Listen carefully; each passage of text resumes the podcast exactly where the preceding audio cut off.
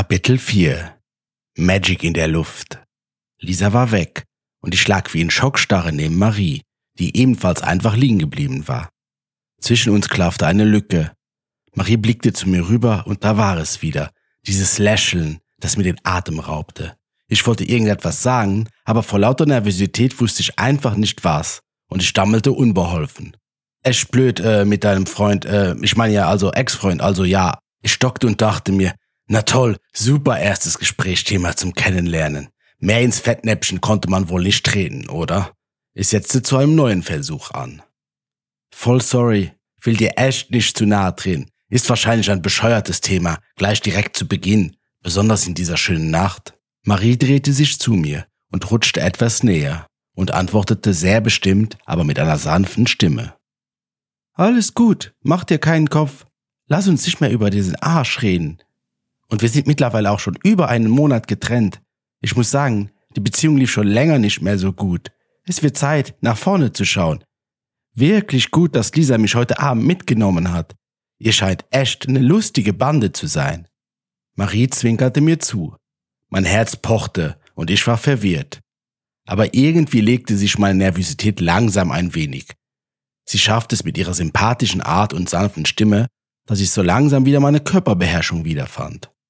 Marie war mittlerweile echt nah an mich herangerückt, aber es machte mir nichts aus. Im Gegenteil, es fühlte sich vertraut an und der Mondschein verhalf dieser wunderbaren Sommernacht zu einer magischen Nacht zu werden.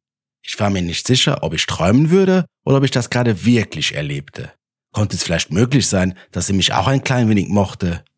Ich meine, sie lag alleine mit mir auf der Wiese und machte keine Anstalten aufzubrechen. Dann legte sie einfach ungefragt ihren Kopf auf meine Brust, mein Herz pochte wie wild, und ich starrte dabei wie gelähmt in den Nachthimmel. Hui, dein Herz pocht aber gewaltig. Ich kann es voll spüren.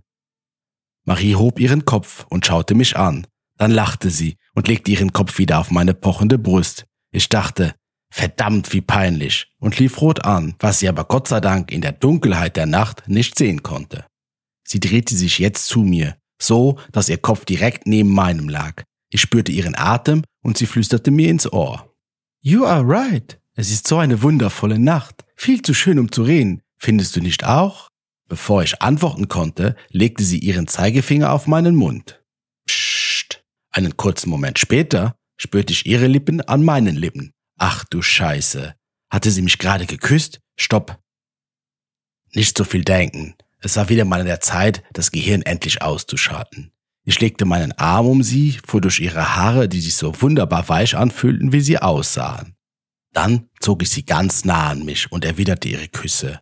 Der Vollmond meinte es wohl sehr gut mit mir in dieser für mich magischen Nacht. Unser Küssen wurde immer leidenschaftlicher.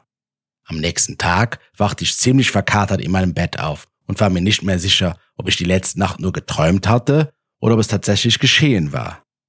Doch dann spürte ich, dass da jemand neben mir in meinem Bett lag. Ich bewegte mich ganz sanft und das Bett wackelte ein wenig. Aber das war normal. Ich hatte mir ein Hochbett zugelegt, da mein WG-Zimmer zwar recht günstig, aber dafür auch wirklich klein war. Ich kletterte über Marie und stieg die Leiter hinab, ging in die Küche, trank ein Glas Wasser, spritzte mir ein paar Tropfen ins Gesicht, um wach zu werden und stöberte im Kühlschrank nach Essbarem.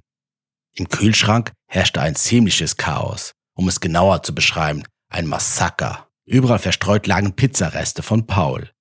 Er hatte sie einfach so, ohne Teller oder sonstige Unterlage, im Kühlschrank verteilt. Dann spürte ich zwei Hände an meiner Hüfte. Ich erschrak leicht, drehte mich um und Marie stand vor mir. Sie grinste und küsste mich einfach auf meinen Mund. Ich war im siebten Himmel. Magst du etwas frühstücken? Ich mein, es ist nicht so viel da, aber ich könnte uns bestimmt trotzdem etwas Feines zaubern. Ich war überrascht über meine eigenen Worte und dass ich meine Nervosität, was Marie betraf, überwinden konnte. Sie versprühte gerade einfach so eine beruhigende Aura auf mich und sie war einfach umwerfend und ich liebte ihren Geruch. Ich fürchte, ich hatte mich tatsächlich wieder Hals über Kopf verknallt und sie schien ja auch auf mich zu stehen. Es war, als hätte ich all meine negativen Erfahrungen, besonders die mit meiner ex-besten Freundin, wie auf einen Schlag vergessen. Das erste Mal in meinem Leben spürte ich dieses Gefühl der Sicherheit und Wärme gleichzeitig. Fühlte sich so etwa Liebe an. Ich sehnte mich so nach dieser Geborgenheit. Okay, Ich war echt wieder etwas sehr voreilig, was meine Gefühle betraf. Jetzt schon von Liebe zu sprechen, war wirklich sehr gewagt. Aber verknallt war ich definitiv, und zwar heftig. Marie ging einen Schritt zurück. Wirklich lieb von dir, aber ich sollte so langsam mal aufbrechen. Ich muss noch einiges erledigen heute. To-Dos und so. You know? Ich, in meinem Liebestaumel, grinste sie einfach nur übertrieben dämlich an. Jedenfalls hatte ich das Gefühl, als wäre es so gewesen und nickte verständnisvoll. Marie zog sich schnell an, während ich immer noch auf Wolke 7 schwörte und drückte mir ein liebesvolles Bussi auf meine rechte Wange, bevor sie die Wohnung verließ. Ich stand immer noch in der Küche vor dem Kühlschrank mit den Pizzaresten. Ich hatte nicht mal die Kühlschranktür geschlossen. Dann legte ich mich wieder in mein Bett, nahm mein Handy raus und checkte meine Nachrichten. Lisa hatte mir geschrieben. Ihre Nachricht war voller fröhlicher Emoji und einem kurzen Text konnte ich entnehmen, dass sie wohl eine ähnlich tolle Nacht mit Björn verbracht haben musste, wie ich mit Marie. Als ich das Handy wieder weglegen wollte, vibrierte es. Marie hatte mir geschrieben. Danke, Hannes, für diese wunderschöne Nacht. Können wir bei Gelegenheit ja mal wieder wiederholen. Kussi! Mein Herz machte Freudensprünge. Ich war total verknallt und das erste Mal in meinem Leben verspürte ich so etwas wie wahres Glück. Ich schloss meine Augen und lag tiefenentspannt mit einem übertriebenen Grinsen in meinem Bett. Ich hätte die ganze Welt umarmen können. Die Bergziege hatte endlich eine Delfindame kennengelernt, ohne dass ihr irgendein Hai hätte gefährlich werden können. Die Bergziege lernte schwimmen und der Delfin schaffte immer längere Landgänge ohne Wasser. So lebten sie zusammen bis ans Ende ihrer Tage. Halt, stopp!